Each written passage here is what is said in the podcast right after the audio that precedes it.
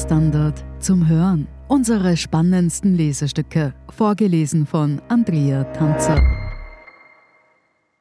Heute Die Türkise Party ist vorbei von Fabian Schmidt.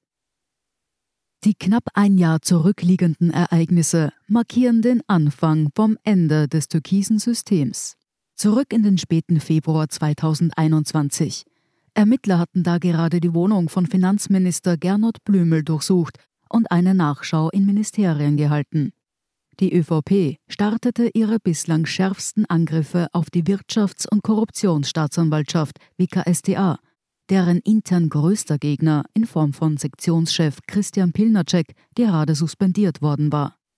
Zum ersten Mal war die WKStA damals in die türkise Herzkammer vorgedrungen. Davor hatten sich U-Ausschuss und Ermittlungen zwar immer mehr von Heinz-Christian Straches Abend auf Ibiza in Richtung Volkspartei und Chats des langjährigen Finanzspitzenbeamten Thomas Schmidt verlegt, beschuldigt waren bisher aber nur frühere ÖVP-Politiker gewesen und das vor allem wegen ihrer beruflichen Tätigkeiten, etwa als Aufsichtsratsmitglied der Casinos Austria AG. Das änderte sich mit Blümel schlagartig und peu à peu arbeitete sich die WKStA danach zum damaligen Kanzler Sebastian Kurz vor. Ein Jahr später sind Kurz und Blümel weg. Ihre Nachfolger Karl Nehammer respektive Magnus Brunner wirken mehr schwarz als türkis. Die politische Landschaft in Österreich hat sich verändert. Aufzuarbeiten gibt es aber noch viel. Das will der ÖVP-Korruptionsuntersuchungsausschuss tun, der nun seine öffentlichen Befragungen beginnt. Vier Untersuchungsgegenstände wurden von der Opposition definiert. Sie tragen sperrige Namen wie Beeinflussung von Vergabe- und Förderverfahren. Flapsig formuliert geht es der Opposition darum, ob und wie die ÖVP den Verwaltungsapparat für parteipolitische Zwecke eingespannt hat. Dementsprechend soll ÖVP-Chef Karl Nehammer die erste Auskunftsperson werden. Die Themenpalette des U-Ausschusses reicht von Postenkorruption über Bestechung bis hin zu Amtsmissbrauch, vom Finanzministerium über das Innenressort bis zum Eigenleben der Justiz.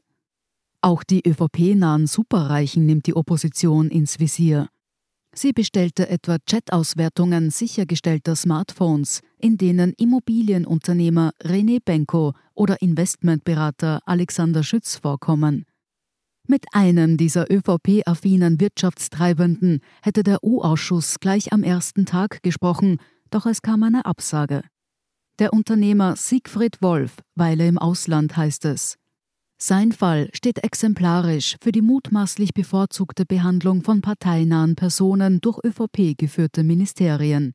Kurz vor Weihnachten 2021 wurde ja bekannt, dass die WKSDA einen korrupten Deal zwischen Wolf und der Vorständin eines Finanzamts vermutet.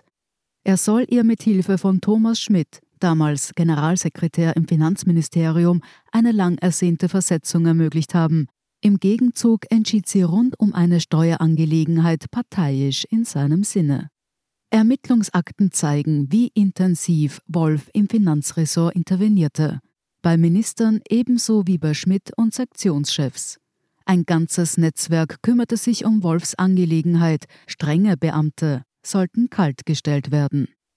Der Fall eignet sich so gut für die Erzählung der Opposition, dass sie die ersten zwei Ausschusswochen dafür reserviert hat.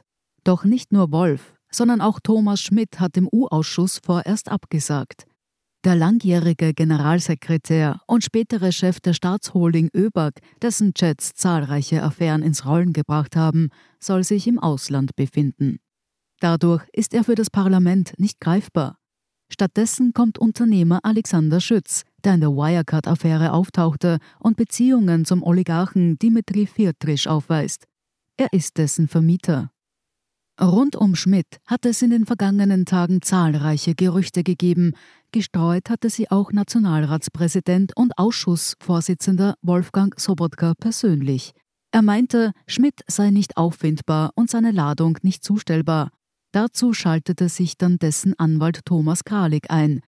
Die Ladung wurde sehr wohl entgegengenommen.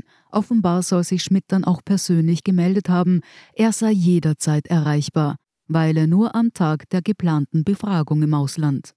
Mit Schmidt und Wolf fehlen also zwei Hauptakteure. Allerdings gibt es zahlreiche andere Involvierte, die dem U-Ausschuss Rede und Antwort stehen werden.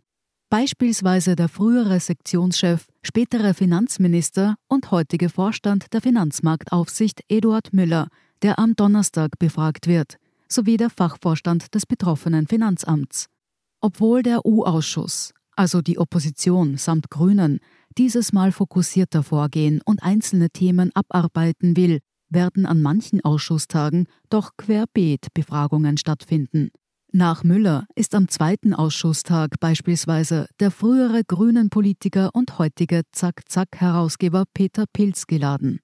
Er soll den Abgeordneten über seine Erkenntnisse zu Postenkorruption im Innenministerium erzählen, obwohl diese theoretisch die Zeit vor dem Untersuchungszeitraum betreffen. Die Chats aus dem Smartphone des langjährigen Kabinettchefs Michael Gläubmüller datieren bis Sommer 2017. Der U-Ausschuss beschäftigt sich mit Korruptionsvorwürfen ab Angelobung der türkisblauen Regierung im Dezember 2017. Heftige Geschäftsordnungsdebatten sind also zu erwarten. Die Opposition wird wohl damit argumentieren, dass aus den Chats Vorbereitungshandlungen ablesbar sind, die somit wieder im Untersuchungsgegenstand wären. Nur am Rande anstreifen wird der U-Ausschuss anfangs bei der sogenannten Umfrage- und Inseratenaffäre, die die Kanzlerschaft von Sebastian Kurz beendet hat. Über sie könnte Hannes Schuh, Leiter der internen Revision im Finanzministerium, Auskunft geben. Andere Auskunftspersonen sind zu diesem Thema noch nicht geladen. Bei vielen Beschuldigten würde das auch eine zähe Angelegenheit werden. Kurz und Co. könnten sich ja mit Verweis auf die laufenden Ermittlungen entschlagen. Um mutmaßliche Postenkorruption geht es auch in den Ermittlungen gegen ÖVP-Clubobmann August Höginger. Er soll dafür interveniert haben, dass ein türkiser Politiker Leiter eines Finanzamts in Oberösterreich wird, obwohl es besser geeignete Mitbewerber gegeben haben soll. Er bestreitet jedweden strafrechtlichen Vorgang. Als Auskunftsperson ist Wöginger selbst vorerst nicht geladen.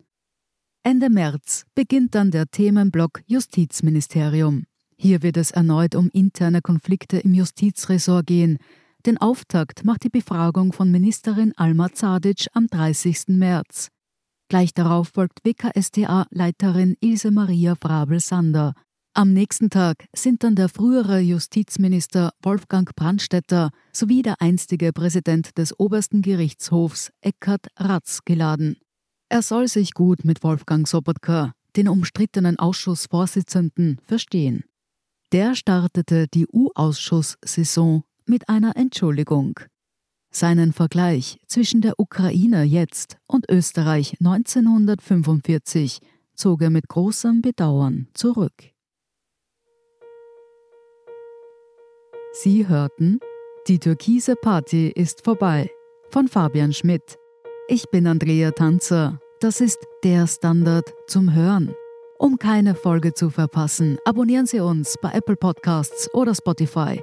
Und wenn Ihnen unsere Lesestücke gefallen, freuen wir uns über eine 5-Sterne-Bewertung. Bis zum nächsten Mal.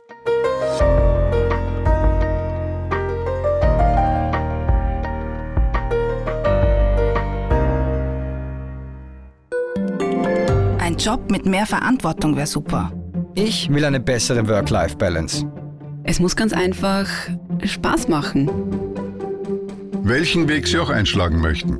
Er beginnt bei den Stellenanzeigen im Standard. Jetzt Jobsuche starten auf Jobs der Standard.at.